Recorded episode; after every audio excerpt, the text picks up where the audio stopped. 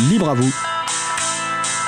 L'émission pour comprendre et agir avec l'April, l'association de promotion et de défense du logiciel libre.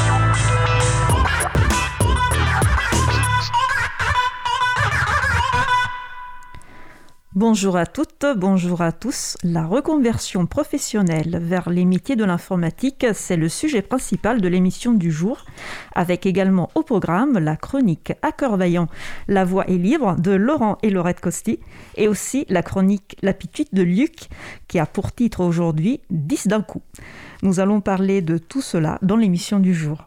Soyez les bienvenus pour cette nouvelle édition de Libre à vous, l'émission qui vous raconte les libertés informatiques, proposée par l'April, l'association de promotion et de défense du logiciel libre. Je suis Isabelle Lavani, coordinatrice vie associative et responsable projet à l'April. Le site web de l'April est april.org. Vous pouvez y trouver une page consacrée à cette émission avec tous les liens et références utiles et également les moyens de nous contacter. N'hésitez pas à nous faire des retours ou nous poser toutes questions. Nous sommes le mardi 29 juin 2021, nous diffusons en direct, mais vous écoutez peut-être une rediffusion ou un podcast. À la réalisation de l'émission d'aujourd'hui, Adrien Bourmont, bonjour. Salut. Nous vous souhaitons une excellente écoute. Cause commune, la voix des possibles, 93.1 FM et en DAB+, en Ile-de-France. Partout dans le monde sur causecommune.fm et sur l'appli Cause Commune. Pour participer à notre conversation, causecommune.fm, bouton de chat, salon libre à vous. Nous allons commencer par la chronique À cœur vaillant, la voix est libre de Laurent et Laurette Costi, qui sont aujourd'hui au studio avec moi. Bonjour à vous. C'est une euh, grande première pour Laurette euh, au studio, je crois. Euh, donc je vous laisse la parole pour votre chronique. Hello papa Je suis un petit fichier texte envoyé par différents serveurs sur l'appareil que j'utilise quand je consulte des sites web. Apparu au milieu des années 90, je suis un traceur qui a pour rôle de garder en mémoire les comportements en ligne des utilisateurs et peut parfois leur simplifier la vie. C'est par exemple grâce à moi qu'un site marchand peut se souvenir du contenu d'un panier entre deux visites. Je suis, je suis, je suis. Euh, top, les cookies Ah oui, oui, oui, oui, oui Tu gagnes un cookie Mais bon, euh, je suis vénère. Après, à chaque fois que je vais sur un site internet, faut choisir valider ou accepter les cookies. Sur certains sites comme Allociné même, ils te demandent de payer pour refuser les cookies. Franchement, internet, c'était mieux avant. Quelle mouche les a donc piqués sur la toile? Ah, les cookies. On doit ce nom à Lou Montulli, informaticien américain qui a été l'un des fondateurs de Netscape, l'ancêtre de Mozilla Firefox. Une vraie pépite que ce cookie pour raconter Internet.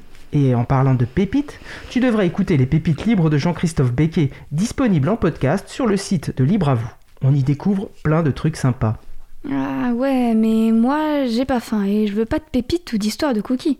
Je veux juste comprendre pourquoi ils embêtent mon web avec toutes leurs fenêtres agressives et leurs cookie walls. Tu permets? Je vais supprimer le cookie que j'ai gagné tout à l'heure. Il me suffit de cliquer sur le cadenas dans la barre d'adresse dans Mozilla Firefox et de choisir le menu ad hoc. Voilà, c'est fait. Mais euh, du coup, c'est quoi l'intérêt d'effacer les cookies si je perds mon panier? Ou si je dois redonner ma préférence de langage Ou pire, voir réapparaître encore une fois le cookie wall? Hélas, s'il y a des gentils cookies qui sont là pour t'aider, ils ne sont plus seuls. Il y a aussi des cookies méchants et intrusifs qui veulent tout savoir de toi.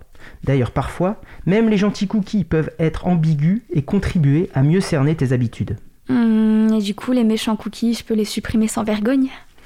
Mince, euh, je crois que ce mot vergogne n'est plus très utilisé de nos jours et ça risque de ne pas faire très naturel dans ta bouche dans cette chronique. Ah ouais, ouais, je te confirme, dans la vraie vie, j'aurais plutôt dit un truc du genre euh, je peux les tracher à terre without regrets. Puis en plus, ça aurait permis de glisser un mauvais jeu de mots médical de deuxième écoute. Hum, Mais bref, revenons à mes cookies. Donc oui, des cookies vilains existent et sont là à des fins de ciblage. Des serveurs déposent des traceurs et l'information collectée est revendue à des régies publicitaires. C'est l'évolution dans le monde numérique de ce qui se pratiquait avant. Tu t'abonnais à un magazine de chasse et tu recevais ensuite de la publicité dans ta boîte aux lettres pour des promos sur les cartouches pendant la gueule. Blanc. Mais il y a tant de cookies que ça, euh, des traceurs vilains. Pour s'en rendre compte, le meilleur moyen est de reproduire cette petite expérience que le prof de physique libriste Georges Casnadar pratique dans sa classe. Fanboy. D'abord, tu ouvres Firefox, Tu désactives éventuellement les add-ons ou plugins anti-traçage que tu aurais mis en place pour une navigation plus tranquillisée. Hmm, comme Privacy Badger, uBlock Origin ou Canvas Fingerprint Defender ou même Ghostory par exemple. Waouh, je vois que tu maîtrises quelques extensions incontournables pour limiter tes traces sur Internet.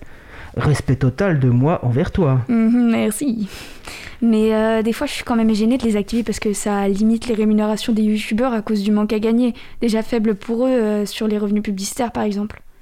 Hmm, je vois. C'est un peu plus compliqué que ça, à mon avis. De fait, la question de la rémunération de celles et ceux qui produisent des contenus est un sujet extrêmement important, mais je trouve ça un peu pratique de la part des géants du web de dire qu'il faut désactiver les antitraceurs et les antipubs. C'est d'abord pour protéger leurs profits colossaux qu'ils disent ça, et les youtubeurs par exemple sont de bons alibis et font de bons petits soldats. Si les géants du web étaient si empathiques, ils auraient contribué de meilleure grâce à financer la presse ou à payer des impôts décents plutôt que d'élever l'optimisation fiscale au rang d'un art ultime. Mhm, ouais, d'autant que bah, quand on regarde les conditions pour gagner un peu d'argent sur YouTube, ah, il y a beaucoup de prétendants et de prétendantes, mais peu d'élus, même si ça évolue avec le métier d'influenceur et les partenariats. Bon, bref, j'ai désactivé les anti-traceurs, et ensuite? Tu ouvres le débogueur de Firefox par la touche F12 par exemple, tu sélectionnes le volet réseau, et là, tu hallucines. Damn, exact. Euh, je confirme, j'hallucine. Waouh, la quantité juste incroyable de trucs qui passent. Et donc tout ça, c'est des cookies. Non, il s'agit plutôt d'une liste de toutes les requêtes, autrement dit échange d'informations, avec d'autres serveurs. Si tu essaies avec le site laposte.fr, le volet réseau précédemment ouvert affiche 105 requêtes, dont 22 ne sont pas associées au domaine laposte.fr.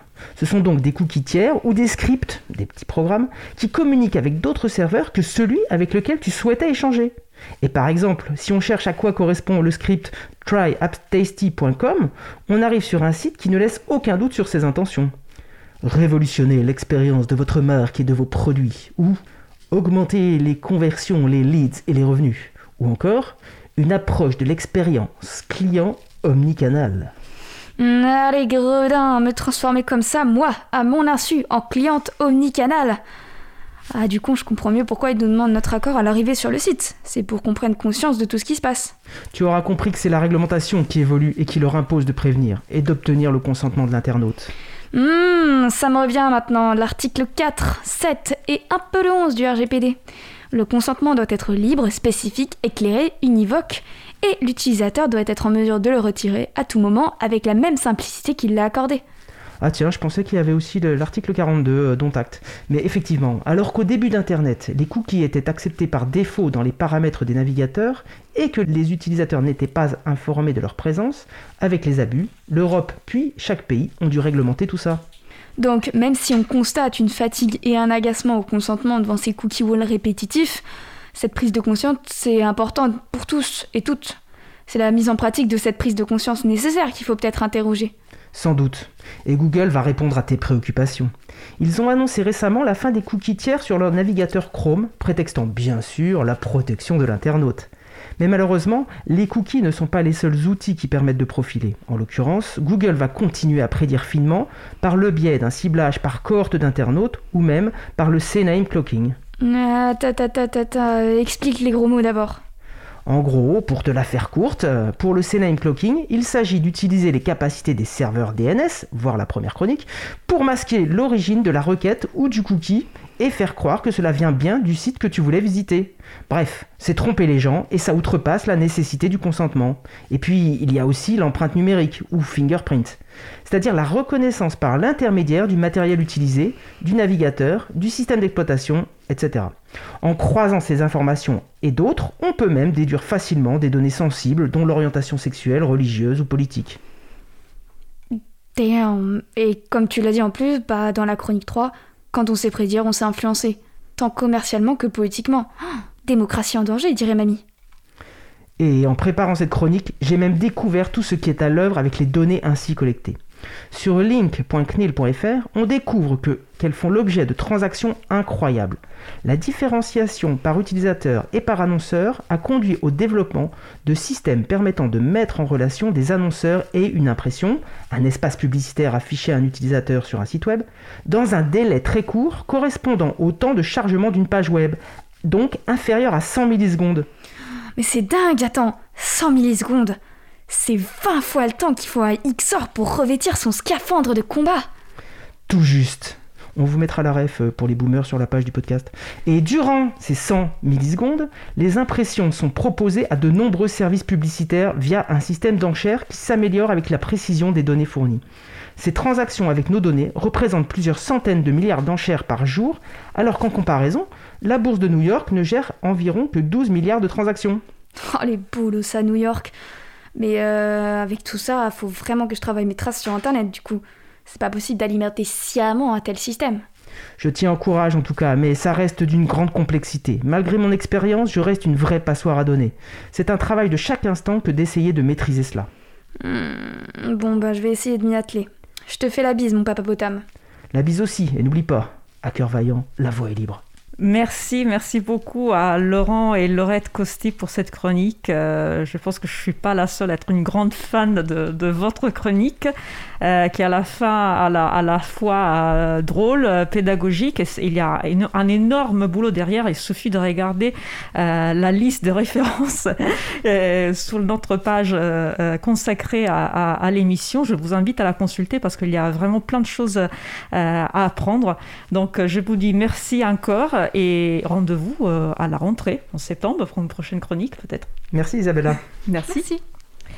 Donc nous allons maintenant faire une euh, pause musicale et nous allons écouter euh, Ghosts par Daniel Weltlingler sous licence libre Creative Commons CC BY ESA 3.0. Il s'agit d'un violoniste jazz inspiré par le style gypsy jazz créé par Django Reinhardt. On se retrouve juste après. Belle journée à l'écoute de Cause Commune, la voix des possibles.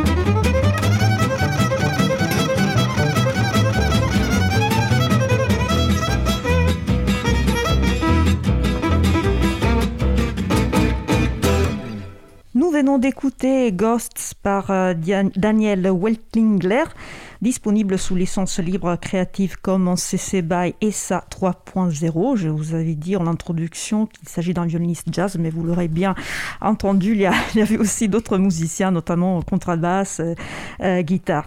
Euh, Creative Commons partage dans les mêmes conditions CC BY ESA qui permet la réutilisation, la modification, la diffusion, le partage de cette musique pour toute utilisation, y compris commerciale, à condition de créditer l'artiste, d'indiquer la licence et d'indiquer si des modifications ont été effectuées.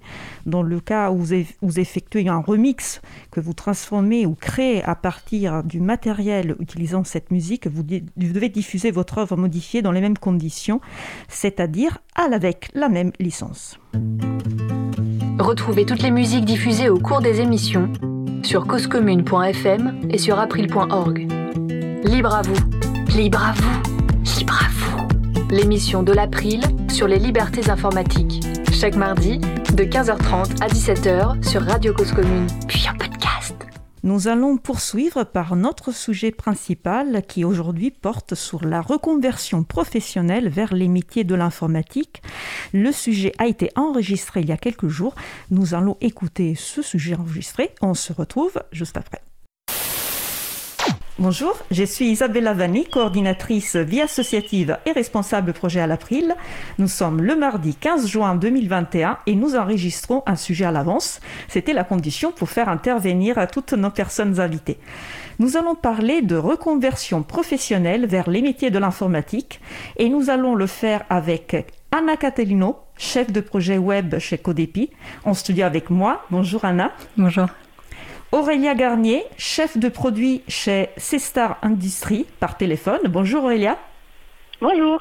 Et Pierre Fumet, administrateur système chez Easter Eggs, qui intervient via le système d'audioconférence Mumble. Bonjour Pierre. Bonjour Isa. Nous allons commencer notre échange. Il y a Cana en studio avec moi. Donc Aurélia, Aurélia, Pierre, si vous souhaitez intervenir à un moment mais que vous n'avez pas la parole, n'hésitez pas à m'appeler, Isa, pour que je vous donne la parole. Donc, pour euh, commencer, j'aimerais savoir, donc vu le sujet la reconversion professionnelle vers les métiers de l'informatique, pourquoi vous avez à un moment de votre vie décidé de faire cette reconversion? Quel a été le, déclic? Anna, peut-être tu veux, commencer? Euh, Oui, oui, oui, bien sûr. Ben, moi, c'est surtout, euh, en fait, surtout une rencontre pendant mon, mon master 2 de médiation culturelle où on avait des cours de, de multimédia et euh, mon super professeur de multimédia m'a fait découvrir le processing. Et j'ai vraiment adoré ça, donc j'ai commencé un peu à, coder mes petites choses en processing. J'avais tout expliquer ce que c'est le processing? Euh, Oui, en gros, enfin là c'était du P5, c'était euh, globalement du, du, code destiné à la production d'œuvres artistiques. Enfin nous en tout cas on s'en servait pour ça. Et c'était un peu pour comprendre tous les artistes numériques, ce genre de choses. Enfin c'était vraiment dans ce cas-là. Et euh, j'ai adoré vraiment faire ça. Enfin, je me souviens, je créais des petits ronds, je les détruisais avec des touches. C'était vraiment super. Et euh, le déclic est vraiment venu là. J'ai continué un peu. Euh, enfin, j'étais dans la culture, donc j'ai continué à avoir quelques expériences. Et finalement, à chaque fois, dans toutes mes expériences, c'était vraiment le côté un peu un peu pas forcément dev, mais je faisais, enfin, j'utilisais des CMS, enfin, ce genre de choses. J'ai fait du typo 3, j'ai fait du WordPress. Mais finalement, on m'a parlé de l'école Simplon, alors au départ pour que j'y sois chef de projet. Et euh, en découvrant l'école Simplon, qui est une école de dev euh, qu'a fait également Aurélia, euh, je me suis rendu compte que je voulais pas que je voulais pas y travailler, que je voulais être élève là-dedans et que enfin voilà, c'était vraiment ça que je voulais faire. Sachant que enfin j'avais quand même une petite appétence pour l'informatique depuis toujours, mais j'avais jamais envisagé d'en faire mon métier. D'accord, donc effectivement, tu disais que tu étais plutôt dans le domaine de, de, l'art et de la culture. Mhm. Et voilà, et c'est au cours du Master 2, donc la, rencontre avec euh, ce professeur et avec euh, cette façon de travailler. Oui, exactement. Ouais, c'est vraiment le déclic, c'est la, la, première personne qui vraiment m'a montré que, que je pouvais mettre les mains dans le code en fait. D'accord. Et c'était à quel âge? Euh, Oula, c'était euh, en 2016, euh, donc euh, je sais plus exactement quel âge j'avais, mais j'ai 30 ans, vous pouvez faire le calcul. Très bien. Et, et, en fait, tu disais, voilà, tu as, tu, as, tu, as, tu as découvert, tu as, mis les mains dans le cambouis, comme on dit, et après, ça, ça s'est fait assez vite, c'est-à-dire que tu as, quand il y a eu le déclic, tu as tout de suite contacté l'école d'informatique pour, pour te former. Non, j'ai attendu, j'ai quand même fait deux expériences dans la culture de, bah, de six mois. Enfin, c'était un stage et un service civique. Et c'est à la fin de ce service civique, au moment où il fallait vraiment que je me lance dans le monde professionnel, que bah, finalement j'ai décidé d'un peu euh, sortir du, du chemin tracé. D'accord. Merci, euh, merci Anna. Ben, je passe la parole euh, peut-être à, Aurélia. Euh, je sais que tu te décris dans, dans, une page de présentation web comme une personne qui a, qui a eu un parcours atypique, c'est-à-dire que tu as fait pas mal d'expériences professionnelles assez différentes. Est-ce que tu veux un petit peu nous en parler et nous dire aussi comment ça se fait que tu as, que tu as finalement choisi l'informatique pour, pour, pour ta carrière professionnelle? Oui, bien sûr. Bah, alors à la base, j'ai fait des études en effet de photographie. Et après, j'ai un peu voyagé à droite à gauche. J'étais en Angleterre, en Australie, etc. J'ai beaucoup travaillé dans la restauration. Et en fait, j'ai eu un moment de ma vie où j'avais envie de revenir sur quelque chose de plus créatif, mais je ne savais pas trop quoi, ni comment, ni pourquoi. Euh, et j'ai entendu parler d'une d'une formation qui était sur cinq semaines, qui s'appelait ACUS, qui était aussi faite par euh, Simplon. Et en fait, c'était une formation qui était réservée aux femmes, euh, et c'était une formation qui voulait qu'on réfléchisse ensemble pourquoi il n'y a pas de je ne vais pas dire qu'il n'y a pas de femmes dans le numérique, mais pourquoi il y a beaucoup moins de femmes dans le numérique que d'hommes? Essayer un peu de démystifier aussi le code parce que je pense que euh, c'est des choses qui me plaisaient, mais où, il y avait euh, une espèce de, Nora un peu mystique euh, là-dessus, qui avait, l'air extrêmement compliqué et extrêmement pas pour moi. En fait, voilà, de décoder un peu tout ça, sans un mauvais jeu de mots. Et à la, suite de cette formation euh, de, euh, qui était assez courte finalement, euh, en effet, j'ai fait une formation plus longue de 7, de 7 mois. C'est ça, Anna? Oui, c'est 7 mois. Ah, parce que vous aviez, effectivement, vous aviez fait le même cours et c'est là que vous êtes rencontrés. Et c'est là où on s'est rencontrés. J'ai rencontré Anna. Donc, et, tu as enchaîné en fait avec une formation plus longue. Tout à fait. J'ai enchaîné avec une formation plus longue. Au cours de cette formation, je me suis rendu compte que le code, c'était euh, c'était vraiment un truc qui me plaisait. C'était un peu comme jouer, euh, enfin jouer au Lego, quoi.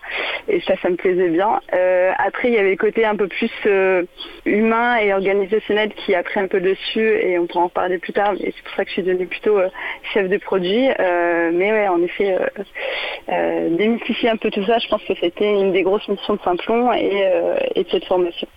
Et c'était la première fois que tu, que tu codais, vraiment, que tu, que tu programmais?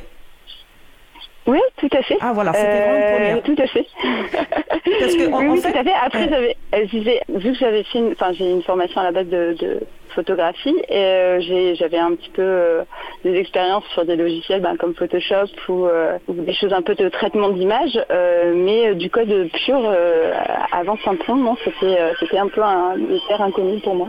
Et, heureusement que pendant la formation, tu t'es aperçu que ça te plaisait parce que ça, c'était vraiment un saut dans le vide. Et si j'ai, bien compris, pour Anna, voilà, tu, avais, tu en avais déjà fait un petit peu l'espérance. Pour toi, c'était vraiment une grosse nouveauté.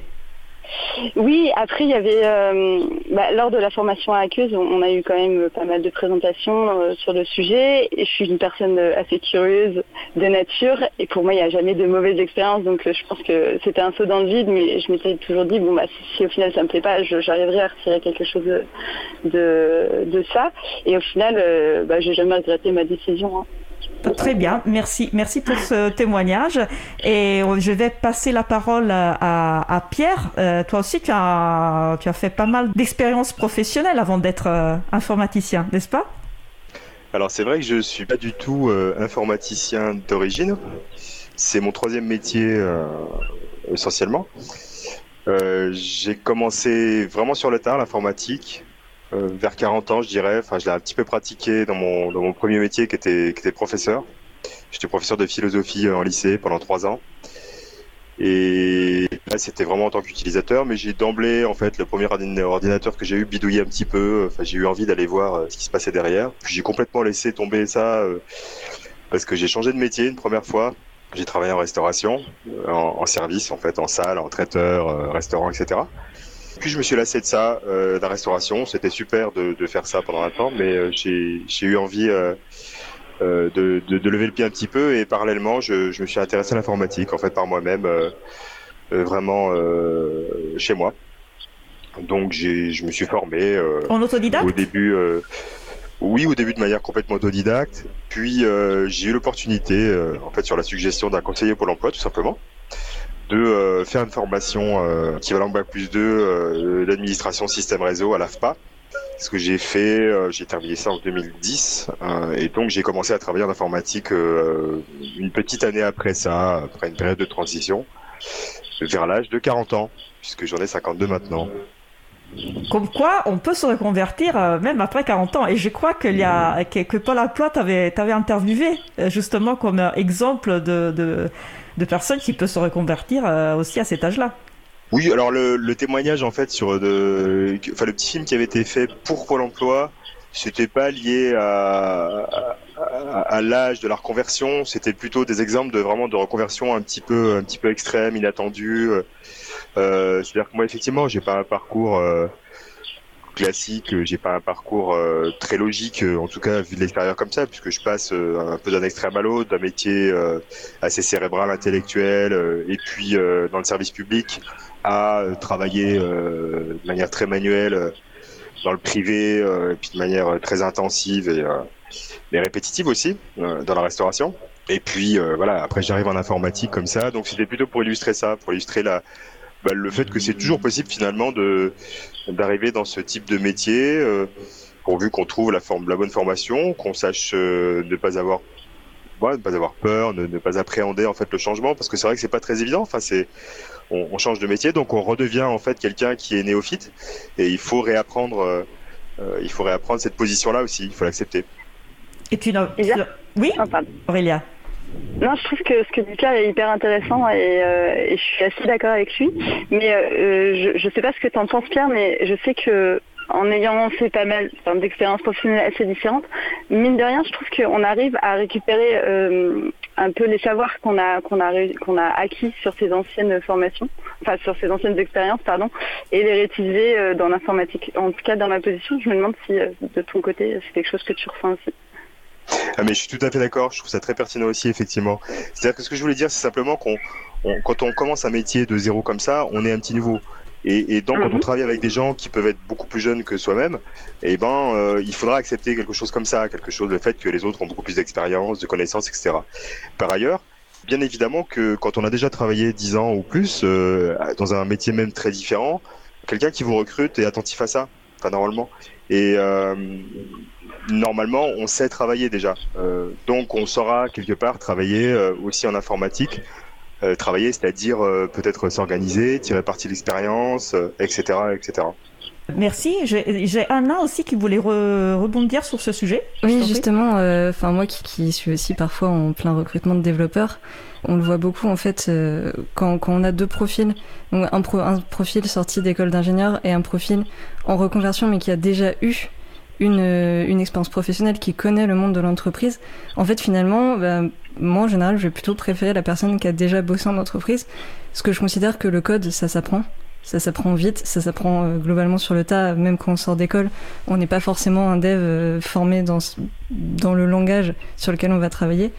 Alors qu'en fait, la, la, façon de se comporter en entreprise, des soft skills qu'on a, pu, euh, bah, qu'on a pu gagner au fur et à mesure du temps, ça, c'est des choses que je trouve qui sont très très valorisable et très, très importante. Merci, euh, je suis ravie parce que j'ai des invités euh, exceptionnels qui posent les, les questions que j'avais posées moi-même avant même que je les, je les formule. Effectivement, c'était l'une des questions que je voulais vous poser. En, quoi les expériences précédentes euh, ont pu vous aider ou si elles ont été utiles et, vous, avez, vous avez déjà répondu. Tout à l'heure, Pierre, tu disais que tu, tu avais déjà un petit peu pratiqué l'informatique quand tu étais prof de philo. Pourquoi tu t'es pas lancé dans ce métier à ce moment-là? Pourquoi tu as, viré d'abord euh, vers la restauration? Pourquoi tu as fait ce retour, détour? Tu avais, peur à ce moment-là? Qu'est-ce qui s'est passé?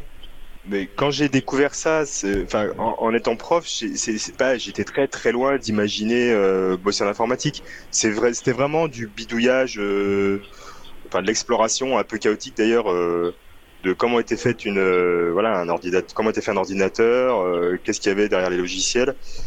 Mais euh, moi tu te projetais pas en fait. Tu te projetais pas dans une profession. Non pas du tout. Non non j'étais vraiment en phase de découverte complète Et euh, voilà, du coup, j'en étais pas du tout là. Et, et, puis en plus, moi, bon, j'ai fait une transition euh, dont j'avais sans doute besoin de passer d'un métier euh, cérébral comme ça, euh, de prof, et puis avec la position d'autorité peut-être euh, qu'est censé avoir le prof, à un métier euh, très pratique, euh, très quotidien, hmm. euh, où il y avait une, voilà, une forme de dépense très intense au quotidien qui m'a, qui, qui, que, j'ai vraiment cherché à cette époque-là. Donc non, non, je ne pensais pas du tout à l'informatique à ce moment-là. En fait, tu avais besoin de ce détour, entre guillemets, parce que finalement, ça a été une expérience importante pour toi, mais tu en avais besoin, et donc finalement, quand tu dis c'est un parcours pas très logique, bah, quand on t'entend parler, en fait, ça, ça, paraît très logique, parce qu'il a satisfait tes besoins, tes envies euh, de, ce, moment-là. Et je crois que pour Aurélia, c'est un c'est un peu la même chose. Oui, oui, je suis, je suis totalement, oui, totalement d'accord. Euh, Isa, oui, en effet, euh, je pense que un peu comme Pierre, j'avais, bah, de toute façon, c'est marrant parce que c'est aussi une, expérience dans la restauration, enfin dans, dans des restaurations, puisque c'était différentes euh, expériences. Mais oui, je pense qu'il y a ce côté physique, moi, qui, qui dont j'avais besoin. Je pense que j'ai un contact un peu facile avec les gens et du coup, j'avais besoin aussi de, de, de, ce contact humain. Donc, bah, est-ce qu'il te manque perdu... Parce que c'était quelque chose de très important et je me demande. Des fois, ça me manque un peu le rush, euh, un petit rush euh, du midi. Après, euh, j'ai la chance dans mon métier où je suis quand même très en contact avec les gens. Enfin là, encore aujourd'hui, j'ai passé, je pense, de mes 8 heures de travail, j'ai passé, je pense, 5 heures en conférence, au téléphone, etc. Donc, donc ça va. Donc le contact humain est très important pour toi et tu as quand même réussi à trouver un métier dans l'informatique qui te donne ça. Donc il te peut te manquer un peu la restauration, mais tu es, tu, es contente quand même de, ta, de, ton, de ton métier actuel. Oui, oui, tout à fait. Je pense que, euh, ouais, je pense que je me suis bien trouvée euh, où est-ce que je suis. Donc, euh. et, par contre, par rapport à Pierre, on disait que pour toi c'était c'était une découverte plutôt, je ne vais pas dire tardive, mais tu, tu as découvert l'informatique, tu as tu as enchaîné avec la, la formation. Tu, tu avais tu avais tu avais quel âge, si tu peux si tu souhaites nous le dire? Quand tu, quand tu as fait la, la première euh, formation euh, aqueuse et que ensuite tu as enchaîné. Euh... Tu parlais à, excuse-moi, oui, oui, c'est toi Aurélia. Oui, oui, pardon. Désolée, je suis pas la euh, ben, J'avais à peu près le même âge que, que, Anna, donc je pense que je devais avoir 25 ans dans ces D'accord. Quand j'ai commencé, ouais, ouais, ça, okay. ouais dans ces eaux-là. Et j'ai la même question euh, que j'ai posée à Pierre pour Anna. Tu, tu me disais que pendant le Master 2, tu avais commencé quand même à, à prendre un peu le goût de l'informatique. Mhm. Et pourquoi tu n'as pas suivi cet instinct tout de suite? Pourquoi tu as fait ce détour? Mais en fait, euh, ça faisait déjà six ans que je me préparais à travailler dans la culture. J'avais fait... préparais je, me, je me préparais. non, j'avais déjà fait. Euh, j'étais allée jusqu'au master de recherche. Euh, j'avais euh, finalement décidé de pas aller jusqu'au doctorat. Et en fait, c'était déjà une sorte de. Au départ, je me destinais vraiment à être chercheuse. Donc là, c'était déjà une sorte de pré-reconversion parce que je me, je m'étais redirigée vers la gestion de projets culturels. Et, et, au final, c'est aussi, moi j'ai eu un peu cette difficulté de, de, regarder tout mon parcours et me dire, ok, ben là en fait c'est pas ça que tu vas faire et, et, ça fait ça fait six ans que tu te dis bon ben allez je vais être dans la culture, je vais bosser, je vais bosser dans un musée ou quelque chose un peu du genre. Et finalement ce sera pas ça. Et moi c'est ce petit gap là. Mmh. qui a été euh, qui a été un peu difficile en fait et la formation Simplon pour ça a été géniale parce que ça a été vraiment un, un, des meilleurs moments de ma vie. Enfin, clairement, j'ai adoré ma formation à Saint-Plon. Et du coup, ça m'a permis de faire cette transition aussi euh, psychologique dont, dont j'avais besoin. En fait, j'avais un peu l'impression que le fait de travailler dans la culture, pour toi, c'était presque plus une consigne dans ta tête qu'une une vraie envie. Ouais, mais non, sur, sur, la fin, je pense que c'était aussi un peu. Euh, j'avais arrêté de me poser la question de si je voulais le faire ou pas. Alors, j'aime toujours la culture et je fais des, des projets à côté concernant la culture, mais c'est vrai que c'était euh, enfin ça faisait six ans que je m'étais conditionné que j'allais travailler dans la culture. Il y avait plus de c'était même plus une question que je me posais. Et est-ce que tu t'es demandé pourquoi pour, pendant six ans tu as, tu, as, tu as suivi ce chemin sans plus te poser des questions? Bah, je pense qu'il y, y, a plusieurs choses. Je pense que bah, d'une part quand on est lancé quand on, au bout d'un moment, bah, on a la licence, on se dit bon bah je vais faire le master et puis voilà, c'est un peu euh, ça roule tout seul. Et puis il y a aussi ce côté, euh, alors c'est un sujet un peu euh, un peu touchy, mais je pense que quand on est une fille, c'est extrêmement valorisant de, connaître la culture, l'histoire de l'art. C'est vraiment un domaine qui est, très valorisé, en fait. C'est quelque chose, socialement, euh, c'est bien. Et je sais pas, dans mon entourage, c'était très euh, Ah oui, Anna a fait de l'histoire de l'art, c'est très bien. Mais personne ne m'avait jamais parlé de l'informatique, par exemple. J'avais pas, c'était pas du tout valorisé. Les sciences, c'était aussi. On me parlait peu de sciences. Et donc je pense qu'il y a aussi ce petit conditionnement, mais non volontaire, juste. Bah, ça, s'est fait un peu comme ça et comme les gens ont vu que, que j'aimais la culture, bon bah c'est tout roulait en fait. Il y avait même en fait c'est vraiment j'ai l'impression d'être arrivé à un stade où il y avait même plus de questions à se poser. Il y avait presque des automatismes en fait. C'est ça c'était mm. vraiment devenu un automatisme. C'était bah, je suis dans la culture et puis donc je reste dans la culture parce que je suis dans la culture. Enfin c'était et quand tu as décidé de switcher vers autre chose parler de conditionnement presque involontaire donc euh, involontaire ou pression que tu ressentais mais quand tu as décidé bah, de, switcher et de, passer à l'informatique, ton entourage a réagi comment? Eh ben, étonnamment, ils ont pas été plus surpris que ça. Donc c'est pour ça que je me dis que c'était peut-être aussi un conditionnement que moi-même j'avais intériorisé à force, parce que bah, ça les a aussi soulagés parce qu'ils voyaient, euh, voyaient d'un côté le monde du travail de la culture et de l'autre côté le monde du travail de l'informatique. Et ils se sont dit, bon, bah, au moins, tu n'auras pas de, mal à trouver du travail.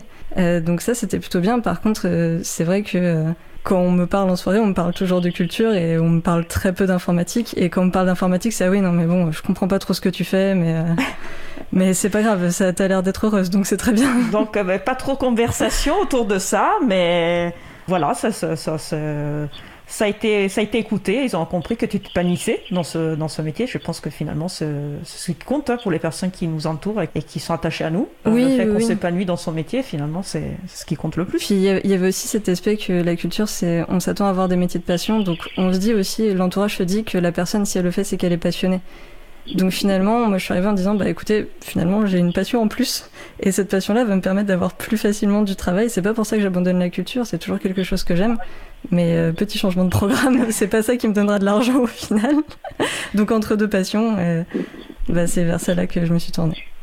Euh, Aurélia, toi aussi, toi, tu as commencé avec toute autre chose, voilà, plutôt la photographie tu as, tu as fait plein d'expériences différentes pour ensuite tomber euh, dans l'informatique. Est-ce que tu as ressenti à un moment un petit peu comme Anna des, des conditionnements euh, volontaires ou involontaires? Et est-ce que ton entourage t'a soutenu dans tes, dans tes changements de direction?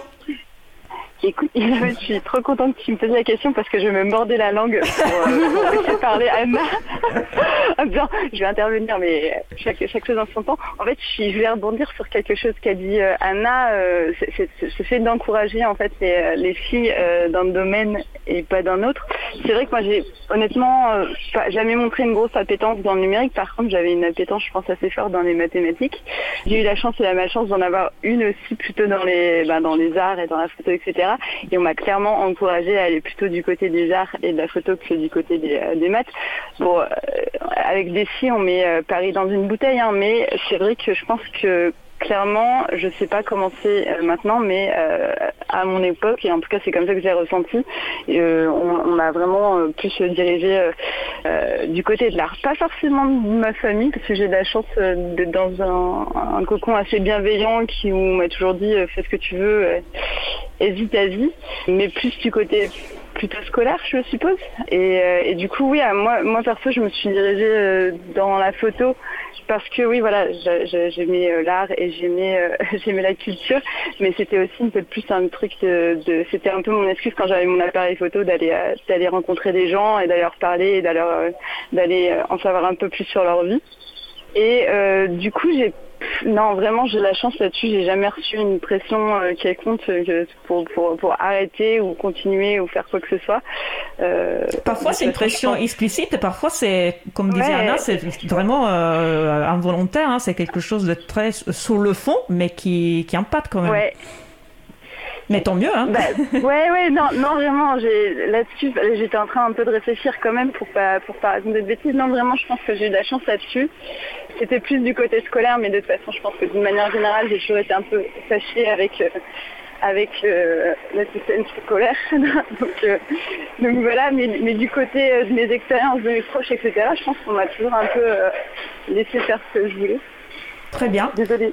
Et pour, ce qui concerne euh, Pierre, le seul homme euh, euh, qui intervient aujourd'hui, est-ce que tu as, tu as reçu, qu'est-ce que tu as ressenti un conditionnement dans tes choix professionnels? Peut-être que j'ai, enfin pas tellement, je pense. J'ai, moi, enfin le premier métier que j'ai commencé, donc voilà, prof de philo après un CAPES, ça s'est pas fait tout de suite. J'ai pas mal hésité avant, même, enfin d'emblée. Et j'ai fait ça alors qu'il n'y avait pas du tout de prof dans ma famille. Après, euh, la restauration, euh, là, c'était encore plus euh, le grand écart hein, par rapport à par rapport à, ce que faisait mon entourage. donc non, non, j'ai pas, enfin, j'ai pas ressenti trop de pression. Et puis après, ça rassure aussi quand même. Enfin, ça fait pas peur, parce qu'à l'informatique, on sait qu'il y, y, a pas mal de travail, que c'est relativement facile de trouver du boulot, de même que la restauration d'ailleurs. Donc moi, j'ai pas, non, j'ai pas trop sorti de pression. D'accord. Bah écoutez, je remercie pour ce premier euh, tour de parole. Je vous propose de faire une pause musicale pour donner une respiration à notre échange. Euh, nous allons écouter Playmate par euh, Terror Bird. C'est un nom sous lequel publie l'artiste canadienne Nick Never. Nous avons déjà diffusé un morceau de cet artiste. Son genre de prédilection est le synth goth pop, c'est-à-dire un pop électronique aux sonorités un peu sombres. Je vous laisse écouter.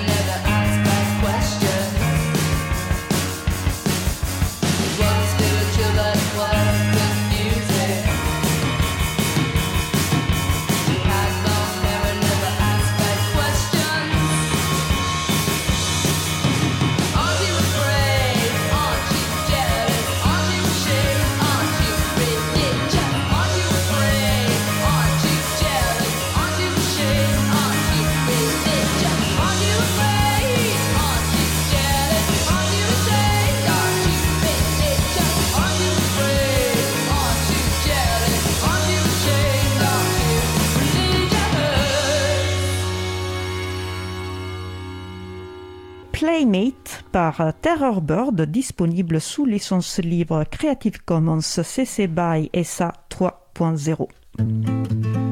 Retrouvez toutes les musiques diffusées au cours des émissions sur causecommune.fm et sur april.org. Libre à vous, libre à vous, libre à vous. L'émission de l'April sur les libertés informatiques. Chaque mardi de 15h30 à 17h sur Radio Cause Commune, puis. Donc nous sommes en train de discuter de reconversion professionnelle vers les métiers euh, de l'informatique. Et je suis euh, aujourd'hui avec euh, mes invités, donc avec Anna Catellino, chef de projet web chez Codepi, Aurélia Garnier, chef de produit chez C-Star Industries, et Pierre Fumet, administrateur système chez Historex. Et moi, c'est Isabella Vanni euh, de l'April. Donc, nous allons poursuivre notre échange. Donc, on parlait de, de déclic, ce qui nous fait changer de parcours professionnel. Si euh, on a été conditionné euh, pendant notre jeunesse par notre entourage sur, sur, nos choix professionnels, j'aimerais, si j'ai bien compris, aucun d'entre vous a rencontré des difficultés particulières au moment où vous avez décidé de, reconvertir vers l'informatique. Est-ce que c'est est -ce c'est bien le cas? Par exemple, euh, Aurélia, tu t'es sentie euh, bien accompagnée? Tu as jamais euh, douté une fois que tu t'es mise en route? Douter, non, non, non. Après, c'est vrai que comme comme tu l'as dit plus tôt, c'était un peu un saut dans l'inconnu dans mon dans mon cas, parce que contrairement à, Anna et Pierre, je pense que je, je connaissais pas grand chose, mais je pense que je suis taureau de signe astrologique, donc j'ai un peu foncé comme ça. Donc non, non, j'ai jamais, j'ai vraiment eu la chance là-dessus d'être plutôt bien accompagnée. je pense que aussi j'ai eu la chance, comme disait un peu plus tôt Anna, Simplon, c'était quand même une, expérience en soi qui a l'habitude de profils qui sont en reconversion, donc qui nous a beaucoup accompagné sur ce sur ce choix. Il y a eu aussi, euh, on, a, on, a, on avait un stage en plein milieu de cette formation, donc qui pouvait confirmer ou infirmer euh, le fait de, de, continuer dans cette voie. Et j'ai vraiment eu la chance aussi de faire un stage avec une, une maître de stage euh, exceptionnelle qui m'a permis du coup d'être vraiment encore plus motivée pour continuer. Donc ouais, non, j'ai plutôt euh, rencontré des gens très bienveillants que, que le contraire tout au long de mon parcours. Comme quoi, s'il y a des relations humaines saines, en fait, les choses se passent, se passent très bien. Bien. Très bien, merci pour, euh, pour ces témoignages. Anna, est-ce que tu as vécu des moments où tu t'es dit, euh, j'ai vu, est-ce que j'ai fait vraiment bien euh, en faisant ça ou, tu as eu des doutes ou tu t'es senti en point de difficulté? Bah, C'est vrai qu'au début, j'avais des peurs, mais je pense qu'ils venaient un peu des, des, traumatismes de la recherche d'emploi dans la culture. pas des traumatismes entre guillemets, mais de, je savais pas ce que c'était d'arriver sur un marché de l'emploi qui était, euh, qui était plutôt en bonne santé. Euh, mais c'est vrai, euh, comme, comme le disait Aurélie, en fait, Simplon nous a aussi très bien accompagnés et très bien préparés à ça. Donc, enfin, ça s'est fait vraiment tout en douceur et, et sans aucun souci. Et, pour Pierre, ça a été, ça a été pareil, ça a été euh, un parcours en, descente, en douceur? Alors pendant la formation, ça c'est, j'ai pas eu de soucis particuliers, euh, ni pour trouver un stage. Euh, tout ça s'est bien déroulé, bien passé. Moi, je trouve que j'ai été bien accompagné, même si à l'AFPA, bon, on a eu des, petites déconvenues, on a dû prendre un peu les choses en main à certains moments pour réussir à obtenir une formation telle qu'on nous l'avait promise. Hmm. mais non, je dis ça parce qu'en fait, on, a, voilà, on a eu un, ou deux formateurs qui n'étaient pas du tout à la hauteur, et euh, mais voilà, il y a eu un dialogue possible, et finalement, ça s'est bien passé. Moi, je suis vraiment très content d'avoir pu euh, profiter de l'AFPA et passer par là. Ils n'étaient pas à la hauteur d'un point de vue humain, de, compétences sur les deux. vraiment de compétences techniques et puis même d'expérience en fait de l'enseignement. Euh, C'était sur la partie Linux surtout, sur la partie euh, GNU Linux, même Unix en général. Hein. Voilà, et pour moi, ça comptait beaucoup parce que je savais d'emblée que c'est ce qui m'intéressait. Ah, là, tu introduis, euh, tu introduis un, un sujet, euh, un, sujet intéressant, euh, c'est-à-dire le. voilà. Avant qu'on passe peut-être à la suite, en fait, ce que je voulais juste te dire, c'est que ce qui n'a pas été très évident pour moi, effectivement, c'est peut-être la peur de l'obstacle. C'est-à-dire qu'une fois le diplôme validé, j'ai pas trouvé du boulot tout de suite. Enfin, j'ai pas, j'ai pas cherché du boulot tout de suite. C'est-à-dire que j'ai eu, je pense, un petit peu, un petit peu l'appréhension de de mettre en pratique ce que j'avais appris et de vraiment changer de métier. Et, de fait, je crois que c'est aussi parce que moi, je m'étais jamais retrouvé en position de candidater. C'est-à-dire que moi, j'avais euh, passé un concours euh, de recrutement pour l'enseignement, donc euh, j'ai eu le concours, donc j'ai pas, pas candidaté. Et puis en restauration, bah, finalement, j'ai trouvé du boulot euh, en quelques jours, quelque part, euh, dès que j'ai commencé à chercher. Enfin, et, voilà. et là, en revanche, j'ai dû, voilà, j'ai dû me, me, couler là-dedans, faire un CV, une lettre de motivation, etc., passer des entretiens. Et c'était peut-être, voilà, c'était pas très évident de, de mmh. faire ça, parce que je découvrais. Et puis finalement, bah, c'était très, très intéressant aussi, parce que effectivement, de, voilà, de rencontrer des recruteurs et de comprendre petit à petit que euh, finalement mon profil pouvait les intéresser aussi euh, pleinement. Euh, c'était très chouette. Si j'ai bien compris, il y a eu une sorte de blocage juste après la formation. As, en, quelque sorte, tu as procrastiné le moment euh, de la recherche pour les raisons que tu as, que tu as décrites. Bah, merci de partager ce, ce, témoignage très personnel. Et finalement, quand tu as commencé la recherche, quand tu as démarré la recherche, c'était si difficile que ça? Parce que si j'ai bien compris, Aurélia et Anna, ils ont, elles ont trouvé vraiment très, très rapidement. Est-ce que c'était Non, j'ai pas. En, fait, effectivement, comme tu le dis très bien, j'ai procrastiné. C'est-à-dire que j'ai. Alors, après, c'est peut-être une question de tempérament aussi. Mais une fois que j'ai commencé à chercher, bon, je, je pense que j'ai trouvé en deux mois. J'ai dû passer, euh, je sais pas, une quinzaine ou une vingtaine d'entretiens mais là aussi c'est parce que moi je voulais vraiment trouver euh, commencer un boulot où je puisse euh, euh, mmh. travailler sur Debian, travailler sur du logiciel libre, et, donc j'aurais pu trouver plus vite. Mais voilà, une fois que j'ai mis le pied à l'étrier, ça, ça s'est déroulé bien. Voilà, donc pour toi, le critère en fait de, travailler euh, euh, autour de, logiciels libres, donc le système, le système d'exploitation euh, GNU Linux, ou, la, tu as parlé de la distribution Debian, qui est une des distributions les, plus connues, sur laquelle, sur laquelle se, base par exemple une autre distribution très répandue, très populaire comme, comme Ubuntu. Pour toi, ce critère était vraiment très important. Peux-tu nous dire pourquoi Quand tu avais rencontré le logiciel libre, quand il est, quand il est tombé dans le, dans le logiciel libre. Effectivement, c'était très important d'entrée de jeu. Je pense que quand j'ai commencé à faire de l'informatique, à apprendre un peu tout seul, en autodidacte, euh, je suis venu assez. Alors, comme plein de gens, j'ai commencé euh, sur un système Windows euh, avec l'ordinateur que j'avais acheté. Et, en revanche, assez vite, je me suis intéressé à des logiciels libres, logiciels audio, photo, etc. Ça a commencé par mon usage personnel.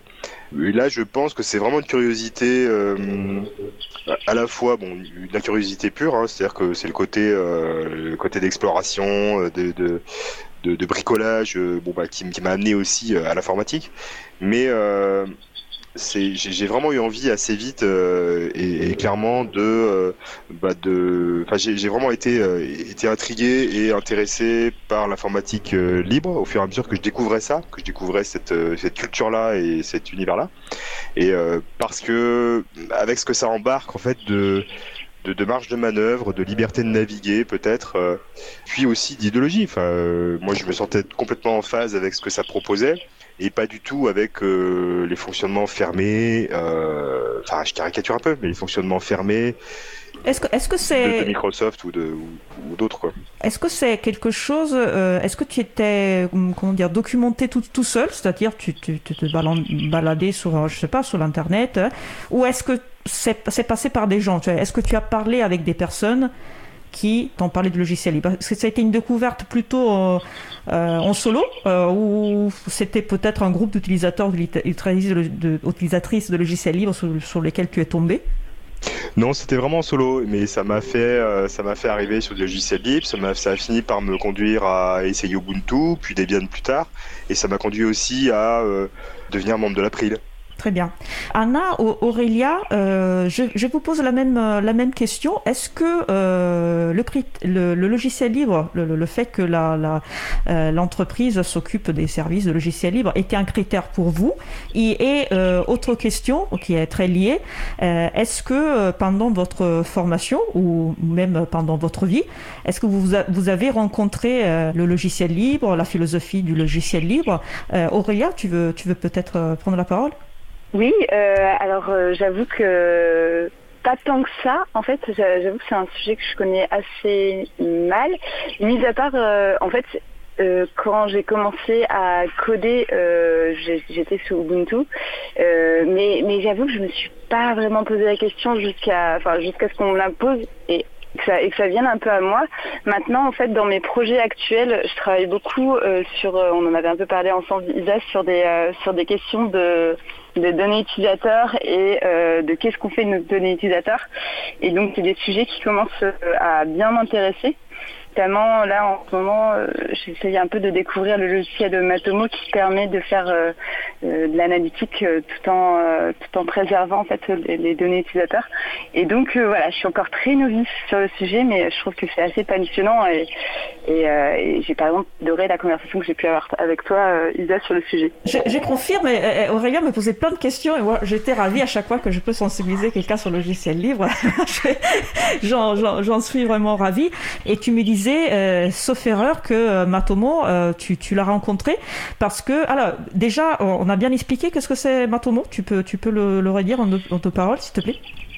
Alors c'est vraiment c'est un, logiciel d'analytique donc je ne sais pas si j'ai le droit de citer d'autres marques ou, quoi que ce soit.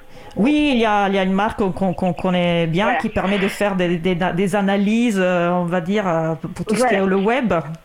Voilà, ça commence par goût et ça finit par. Et, euh, En fait, voilà, euh, sauf que ce- cette entreprise particulière, elle fait, elle permet de, savoir en fait euh, le comportement d'un utilisateur, que ce soit sur une application ou sur un site internet, mais on ne sait pas vraiment en fait ce qu'elle fait de ces euh, data. Et contrairement à Matomo, qui est plutôt transparent sur le sujet et qui va même jusqu'à proposer une version qu'on peut installer sur son serveur, qui permet vraiment de récupérer ses propres données et de pas et, voilà, de ne pas laisser filtrer euh, les, données de ses utilisateurs. Et si, si je me souviens bien, c'est suite à une recommandation de la, de la, de la CNIL que tu as euh, commencé à te, te, rapprocher de ce logiciel. Oui, tout à fait. Euh, tout à fait. En fait, je travaille sur euh, un projet qui euh, concerne la CNIL et, du- et l'éducation nationale, où on essaye de, de protéger les données utilisateurs, parce que là, on parle quand même, vu que c'est l'éducation nationale, euh, principalement de mineurs. Et en fait, Matomo est une des recommandations. Et, et c'est vrai que moi, avec arrivant complètement sans connaissance, on m'a parlé de Matomo et du coup, je ne connaissais pas du tout. Donc, je suis, je suis partie un peu explorer et, et c'est une, une solution alternative qui est extrêmement intéressante et euh, il y a euh, il y a pas mal de gens finalement qui l'utilisent. Et du coup euh, euh, une communauté assez euh, assez grande. Voilà. c'est- l'un des avantages des, des, logici- des logiciels libres qui, qui appartiennent uniquement aux personnes qui les utilisent. Et, et- et il y a tout naturellement des, des, des communautés qui se forment autour, de, des- autour des logiciels, de, de contributeurs, d'utilisateurs et utilisatrices, euh, développeurs, etc. Donc euh, c'est c'est c'est l'une des, des, des aspects vraiment euh, chouettes, humains et, et, et solidaires du logiciel libre. Euh, Anna, la, la même question euh, pour toi. Est-ce que le logiciel libre a été un critère de choix euh, pour la recherche d'un travail en informatique? Et est-ce que tu avais déjà, euh, est-ce que tu as rencontré le logiciel libre pendant, par exemple, ta formation ou pendant ta vie euh, personnelle? Alors oui, mais ce que, ce que j'ai pu constater surtout, c'est que le logiciel libre, c'est quelque chose qui est quasiment indispensable pour tout ce qui est auto-formation et, et en fait pour la découverte de l'informatique. Enfin, je pense que ça ouvre des portes qui n'existeraient pas s'il n'y avait pas les logiciels libres. Typiquement, euh, ben, enfin nous à Saint-Plon, moi j'avais eu un ordinateur euh, reconditionné qui était sous Mint, sous Linux Mint. Euh, j'ai appris à m'en servir, j'ai appris voilà. Euh, je pense que Simplon aurait pas forcément eu les moyens ou même, enfin la volonté je pense, mais pas les moyens de nous payer euh, des Mac, des Windows. Enfin c'est vraiment quelque chose qui je pense donne accès Mm. à l'informatique à des gens qui n'ont pas forcément les moyens. Et euh, du coup, enfin, j'avais trouvé ça formidable. Enfin, tout ce monde euh, de, enfin, moi, c'est vraiment le côté euh, économie sociale et solidaire. Enfin, du coup, c'est Mm. pas forcément en économie, mais le, le, le côté vraiment, euh, ça, ça donne accès à des choses, à des personnes qui. Lutte contre la fracture numérique. Voilà, exactement, exactement. La lutte contre la fracture numérique, c'est vraiment quelque chose qui m'a beaucoup touchée. Et par contre, non, je ne l'ai pas envisagé au moment de chercher du travail, tout simplement parce que à cette époque, et encore un tout petit peu maintenant, c'est un monde qui, qui m'impressionne énormément. Enfin, pour moi, et c'était un peu l'image que j'en avais de, de gens extrêmement passionnés et extrêmement compétents. Et en fait, je me sentais pas du tout de travailler dans une entreprise. Enfin, vraiment, j'avais pas l'impression que j'aurais les compétences nécessaires pour euh, apporter ma pierre à l'édifice. D'accord, donc une espèce de sacralisation du, du geek euh, Exactement. Est-ce qu'on peut euh, démystifier tout ça? Je. Non, ça me prend un petit peu au dépourvu cette question. que en... Ça venu comme ça. qu'en milieu libriste. je je saurais pas trop du coup. C'est-à-dire, euh, est-ce que tu t'es retrouvé dire. dans la même situation euh, d'Anna euh, Oh mon Dieu, je vais, je vais dans un monde de, de super compétents, de presque super héros de, de l'informatique. Est-ce que tu, est-ce que tu ressentais un peu de pression euh, comme, comme Anna? Non, c'est euh, c'est pas tellement par là qu'il pouvait y avoir de la pression, c'est plutôt par le, le pendant social de, de mon milieu de travail technique. Euh, que tu connais Isa, tu vois, parce que bon, voilà, moi je travaille chez une société qui s'appelle Easter Eggs et qui est spécialiste en logiciels libres, notamment Debian et puis plein d'autres choses, et euh, où effectivement il y a beaucoup de compétences, il y a une très forte compétence. Et, euh, donc mon premier poste, hein, j'ai fait une première boîte avant celle-ci, et mon premier, mon premier boulot euh, en informatique, euh, donc du coup je travaillais sur euh, des, Debian, sur euh, des logiciels libres, euh, etc. Mais pas du tout exclusivement. C'est-à-dire que j'étais dans une boîte généraliste qui faisait du Lotus, euh, du, euh, Windows, etc. Et moi je me débrouillais là-dedans pour faire majoritairement, euh, travailler majoritairement euh, sur du Linux et, euh, Debian. Mais, euh, mais effectivement, du coup, euh, voilà, c'est plutôt moi, ce qui m'a effectivement, ce qui a pu me retenir, c'est plutôt le, le euh, comment dire là. Enfin, je disais oui, c'est le pendant social en fait du choix du logiciel libre, c'est-à-dire euh, voilà, une vraie promotion de l'égalité, de de la dans le choix des orientations d'une société, enfin d'une boîte, d'égalité dans le travail, enfin dans la rémunération aussi d'ailleurs. Euh, et tout ça, c'est effectivement c'est pas c'est pas très très évident euh, parce que ça sort des logiques habituelles. Hein. Il n'y avait pas que le critère logiciel libre, il y avait aussi ce critère euh, là, comme tu dis, social et on peut le dire, hein, Hysterex fait partie. d'ailleurs, on, a déjà invité plusieurs entreprises qui font partie du réseau Libre Entreprise qui s'engagent effectivement à, à, à, gérer aussi l'entreprise d'une certaine façon. ce sont ce sont les salariés hein, collectivement qui, euh, qui prennent les décisions. Après, je ne sais pas s'il y a des, différences entre une entreprise et, l'autre, mais euh, le, manifeste, la charte, on va dire, de libre entreprise est, plutôt ça. Tu, confirmes? Oui, tout à fait. Après, il y a oui, il y a, des différences entre les entreprises de, ce réseau. Mais euh, alors moi, c'est pas ma première. Effectivement, c'est pas ma première boîte. Et, et j'aurais, je pense, pas du tout imaginé pouvoir rentrer dans ce milieu-là parce que euh, parce que effectivement, il me semblait impressionnant. Et quand je voilà, je les ai connus parce qu'on travaillait pour un client commun. Et, euh, et je me disais, bah non, c'est pas pour moi. Et de fait, euh, de fait. Finalement, ça s'est fait. oui, parce que parce que justement parce que parce qu'il y a un principe fort de, enfin affirmé, fortement affirmé de, de, solidarité et puis de et, d'égalité, mais pas d'égalité, comment dire, forcément de compétences ou C'est-à-dire que voilà, c'est plutôt une égalité dans l'engagement, enfin dans le dans, dans le dans la rémunération aussi. Enfin concrètement, ça se traduit mmh. comme ça. Mais euh, ça veut pas dire qu'on est tous on est tous au même niveau techniquement. Ça veut pas dire qu'on est tous capables de faire exactement la même chose. On part du principe que vous avez tous envie de faire bien et de, de vous entraider et que la voilà que, que le, votre projet se, se passe bien. Oui, c'est ça. Donc c'est pour ça que voilà, pour moi c'est une vraie, enfin c'est vraiment une traduction de, de, de, de ce choix technique euh, en fait du logiciel libre. Euh, c'est la traduction sociale quoi. Merci. On parle de reconversion professionnelle vers les métiers de l'informatique. Il y a énormément de métiers possibles et j'aimerais en, savoir un peu plus sur votre métier en particulier. Par exemple, pourquoi vous avez choisi euh, ce métier? Plutôt qu'un autre. En ce moment, parmi les personnes qui sont avec moi aujourd'hui, il y a, il y a personne qui fait euh, du, du, développement, par exemple. Euh, vous êtes passé par votre formation, peut-être, mais finalement, voilà, il y a chef de, de produit, chef de projet web et administrateur administrateur système. Aurélia, tu veux peut-être nous, nous dire pourquoi tu t'es orienté vers le métier de, de, chef de produit ou comment tu es euh, atterri sur ce métier? bah déjà, j'aime pas trop le, le, terme de chef. Enfin, je suis chef personne euh, mis à part de moi-même. Tu préfères la version anglaise Oh non, même pas parce que je, suis je manage moi-même aussi. Euh, J'ai même du mal à manager ma fille de 7 mois, donc c'est pas pour. Euh... mais non, euh, ce que je veux dire, c'est que c'est plutôt le produit moi qui m'intéressait vraiment, et surtout en fait, faire un produit c'est chouette, mais faire un produit pourquoi c'est mieux. Enfin, euh, moi, j'adore mon métier dans le sens où je, je cherche toujours le pourquoi on travaille euh, sur quoi et euh, quels sont. Et en fait, je suis aussi beaucoup dans le lien entre les utilisateurs et euh, les gens qui veulent créer des choses pour répondre à, des vrais besoins. Et puis, je pense que c'est un peu ce qu'on disait un peu plus, plus tôt. Je pense que s'il y a un point commun sur tout mon parcours professionnel, c'est vraiment ce, cette attraction envers les gens, envers leur parcours et envers leurs besoins et, et leur, leur, histoire. je trouve qu'on est quand même tous assez uniques et, et on a tous des choses assez intéressantes à raconter. Et du coup, euh, moi, dans le produit, c'est ça qui m'intéresse, c'est ce côté assez humain des choses. Voilà. Aurélia, je peux te dire une chose, quand tu me parles d'aller vers les, vers les gens, vers leurs vrais besoins, bah, tu es faite pour le logiciel libre. Hein. c'est vraiment ça. Le logiciel libre, par définition, c'est sur, sur, sur, mesure parce que c'est le, le, le, code vert, on peut, on peut le modifier en, en, en toute liberté. On met, on met à, la, à la première place les, les besoins des personnes qui, qui vont l'utiliser.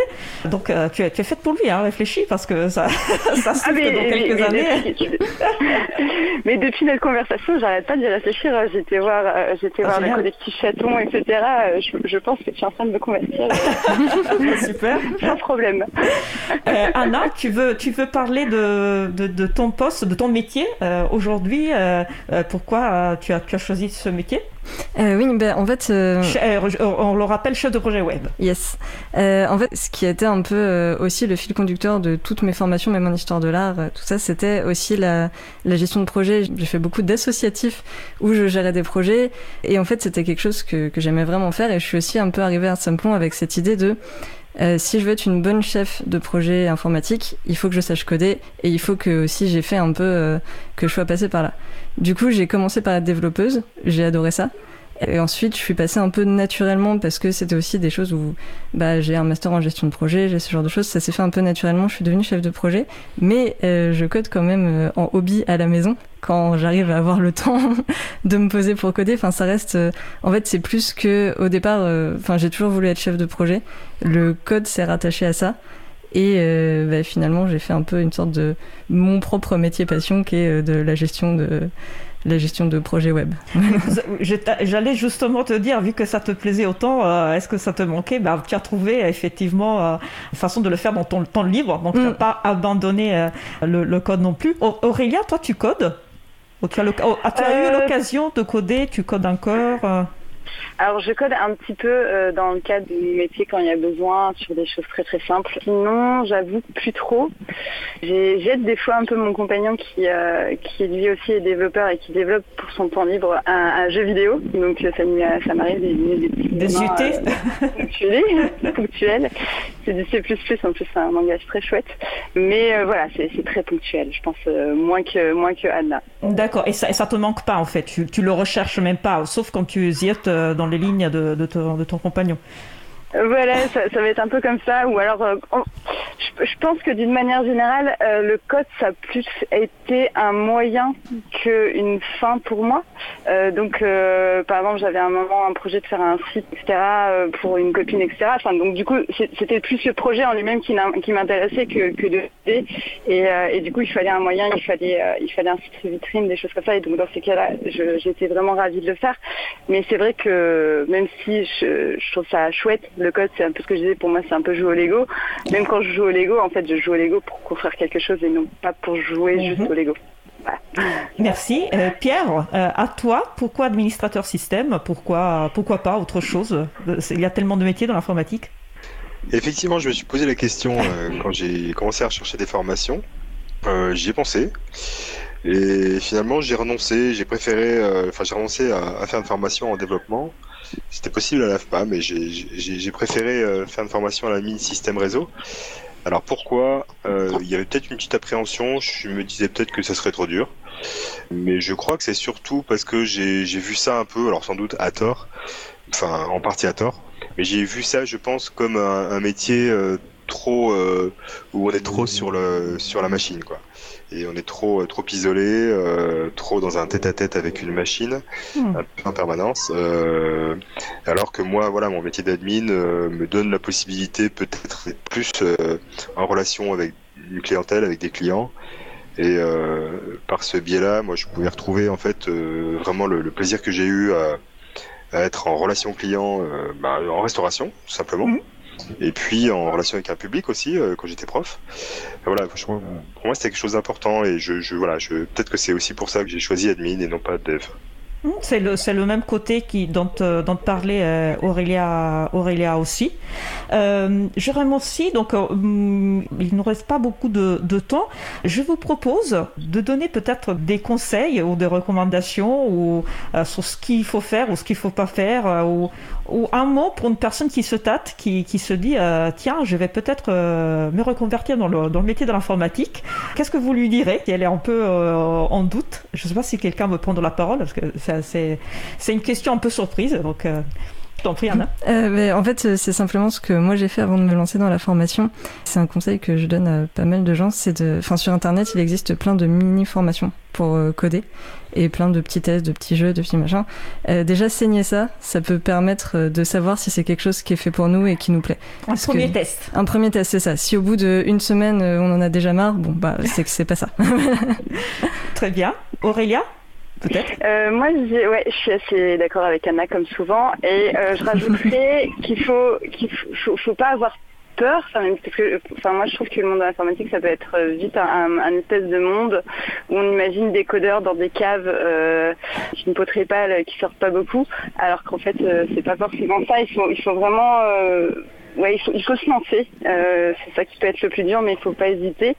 On a la chance d'être dans une ère où il y a pas mal de formations. Je pense qu'il faut faire attention aussi, il y a un peu à boire et à manger, euh, et donc euh, bien se renseigner en amont euh, sur, sur les formations. Mais voilà, c'est c'est à la portée euh, de toute personne qui euh, en a envie, je pense. Merci. Pierre? Je je sais pas trop que- quoi donner comme conseil, sinon euh, que il f- je pense qu'il faut vraiment pas avoir peur du changement, de recommencer. Et puis, euh, je dirais en tout cas par rapport à la, for- par rapport à la formation en informatique, moi je, je conseillerais pas de, de courir forcément après des certifications, des, des ci, des ça, enfin des, des étiquettes.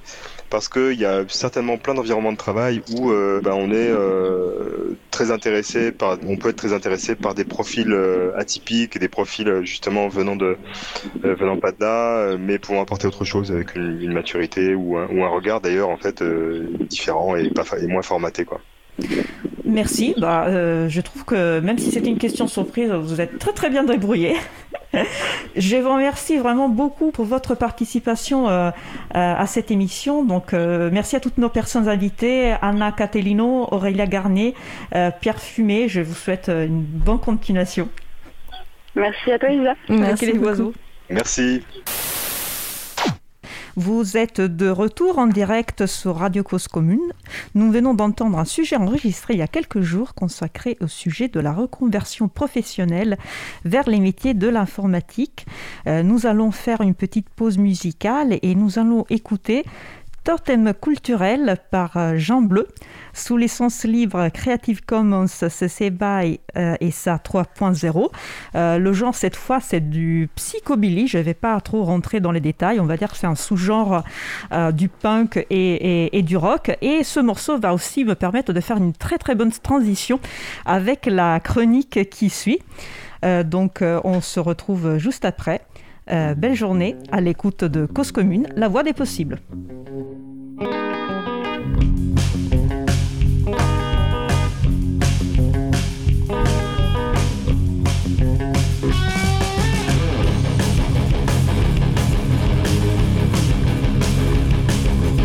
Multiplication des modes pour effacer les antipodes. Retourne-toi dans ton pays, être seul par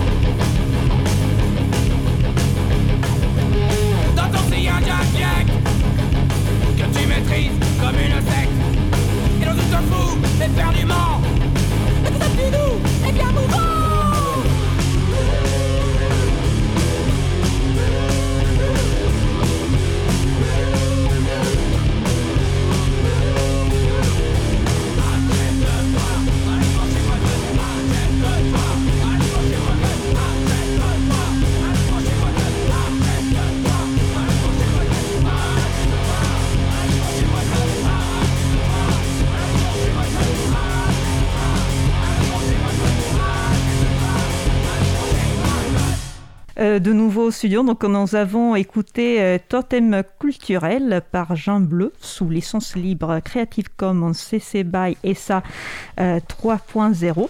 Et nous allons poursuivre avec la chronique Lapituite de Luc qui est avec nous aujourd'hui au studio. Bonjour Luc.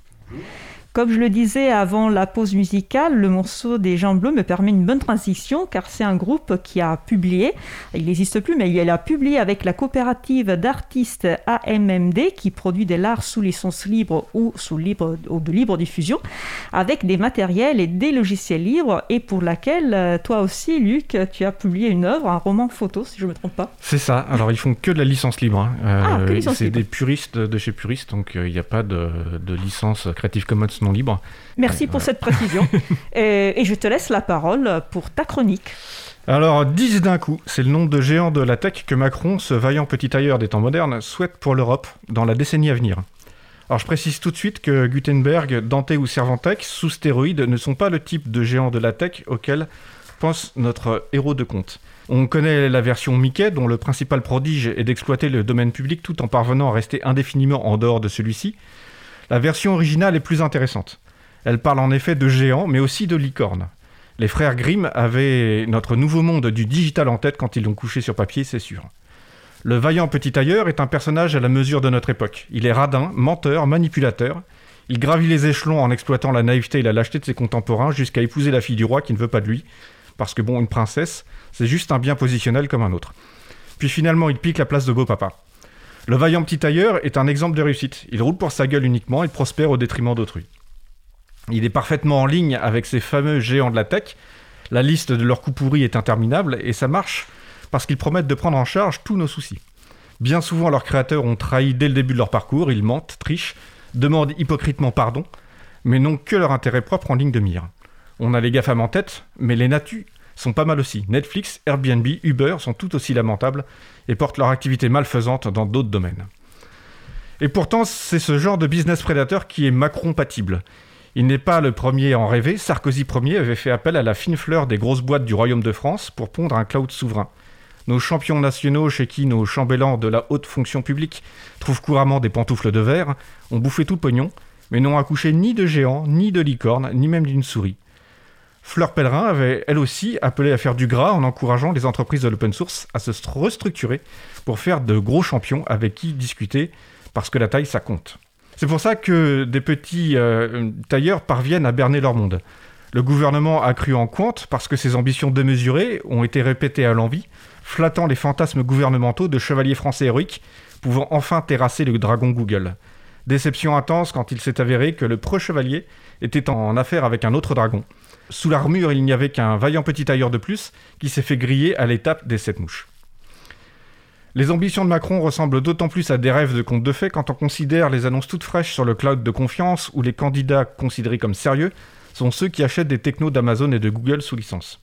En fait, Macron n'est pas le vaillant petit tailleur, on le devine au fait qu'il n'a pas de ceinture où il est brodé 10 d'un coup, donc sauf à ce que ce soit tatoué sur son pelvis, il est plutôt le roi du conte. Il est celui qui n'arrive pas à faire face aux géants, à la licorne et au sanglier. C'est ce monarque qui va vendre sa fille et son royaume à des petits malins radins menteurs et astucieux pour qu'ils résolvent ses problèmes à sa place. On pourrait se référer à d'autres mythes pourtant, si on évoquait plutôt Achille ou Siegfried, pour former le projet d'attaquer les puissants par leurs points faibles. L'interopérabilité décochée dans leurs talons, et on découvrira que les géants avaient des pieds d'argile. Des actions efficaces pour renforcer et faire respecter le RGPD, et l'œil de Sauron se révélera myope. Une politique de financement des communs, et plus personne ne sera affamé et tenté par la maison de sucre de la sorcière, ni en danger de voir sa maison de paille s'envoler sous le souffle du loup.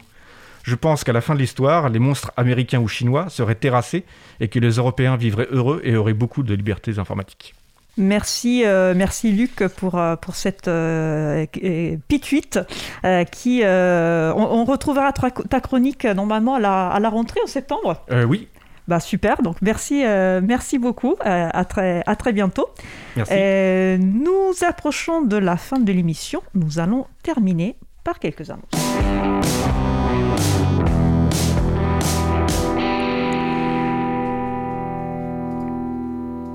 Je vous rappelle que la radio Cause Commune, la voix des possibles sur la bande FM euh, sur 93.1 en Ile-de-France, c'est de midi à 17h.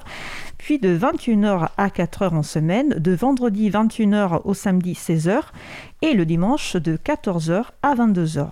La radio diffuse également en DAB+, 24 h sur 24 et partout dans le monde sous le site causecommune.fm. L'émission et plus globalement la radio est contributive. N'hésitez pas à proposer des sujets, des musiques, des personnes invitées. Vous pouvez contribuer à l'émission. Vous trouverez sur le site april.org et causecommune.fm les différents moyens de nous contacter. Vous pouvez également contribuer aux autres actions de l'April et ou aider la radio par un don ou par des actions bénévoles. L'April participe à cette belle aventure que représente Cause Commune, radio associative. La radio a besoin de soutien financier pour notamment payer les frais matériels, comme le loyer du studio ou la diffusion sous la bande FM, les serveurs. Nous vous encourageons donc à aider la radio en faisant un don. Toutes les infos sont sur le site causecommune.fm. Vous pouvez aussi aider en consacrant du temps. Dans les annonces d'aujourd'hui, cette euh, émission du jour est la dernière de la saison 4, reprise en septembre. N'hésitez pas à nous envoyer des idées, des suggestions, à expliquer ce qui vous plaît dans l'émission, car nous allons profiter de l'été, évidemment, pour préparer la saison 5 la conférence Le net masque et la plume sur l'histoire et l'évolution de la cybersécurité aura lieu en ligne demain, mercredi 30 juin à 14h. C'est animé par quatre journalistes experts du domaine, dont Marc Ress, rédacteur en chef de Next Impact, que nous avons eu l'occasion de recevoir à de nombreuses reprises dans l'émission. Le site, c'est le netmasquetelaplume.org. La référence est sous le site de l'April, april.org. Une nouvelle réunion du groupe sensibilisation de l'April se tiendra à distance le jeudi 1er juillet à partir de 17h30. J'animerai cette réunion. Toutes les informations sont disponibles sur le site april.org.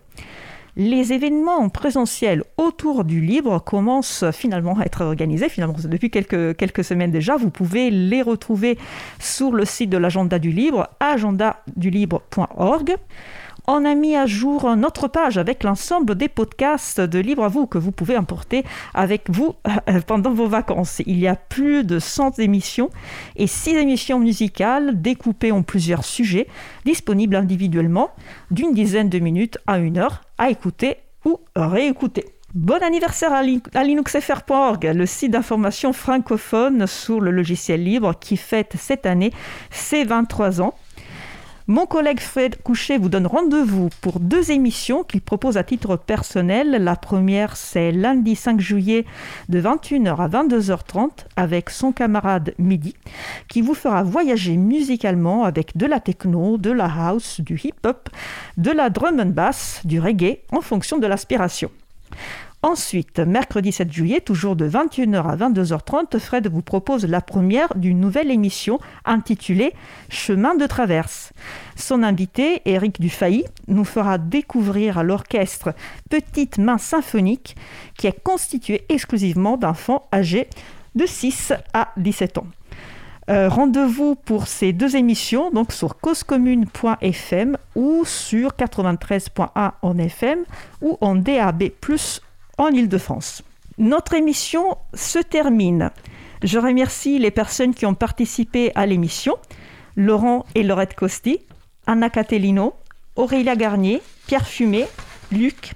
Aux manettes de la régie aujourd'hui, Adrien Bourmont, bénévole à l'April.